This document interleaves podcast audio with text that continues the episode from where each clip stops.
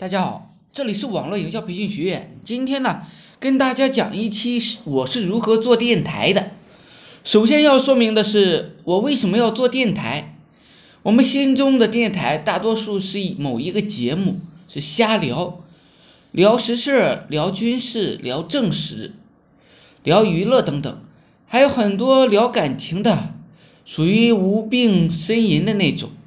我做电台只有一个目的，销售自己，因为我坚信，不销售产品，只销售思维模式；不做销售，只做自我销售。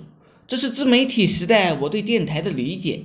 很多朋友认识做电台的很难，过几天没词儿了，或者一会儿啊没逻辑了，不知道自己说什么。那么我是如何做电台的呢？精髓就是一个主题，一个故事。一段总结，或者你把它理解成为我们初中时候学习的议论文、论点、论据、论证，这样逻辑性啊就出来了。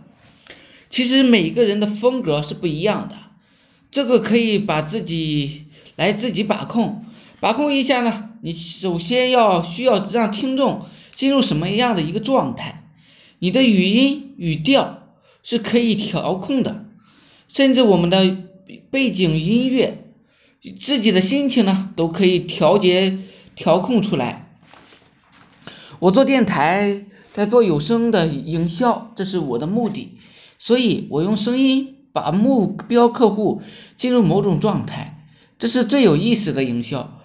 呃，如果感情太难，你不妨试着最简单描述法则，描述的是最容易把客户带入到这个状态。因为你可以描述场景，描述心理变化，然后呢，你的故事让听众听起来非常的有感情面，听众呢就会自然而然的进入你的世界、你的框架内了。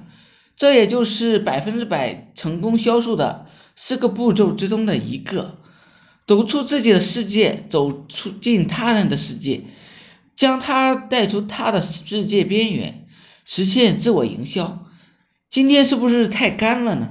讲的可能会被骂了。这家伙做电台这么有目的性，头一次听人家这样玩，太坏了。其实不是我有目的性，明聪明的电台都是这样做的，只不过不忍心让你，哎，只看到别人的进步而被影响。因为移动互联网时代，不是你影响别人，就是别人影响你。俺只是将事实找了出来，将实话说了出来罢了。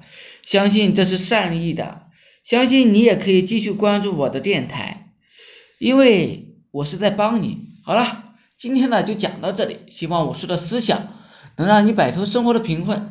大家有兴趣的可以加我微信二八零三八二三四九，谢谢大家。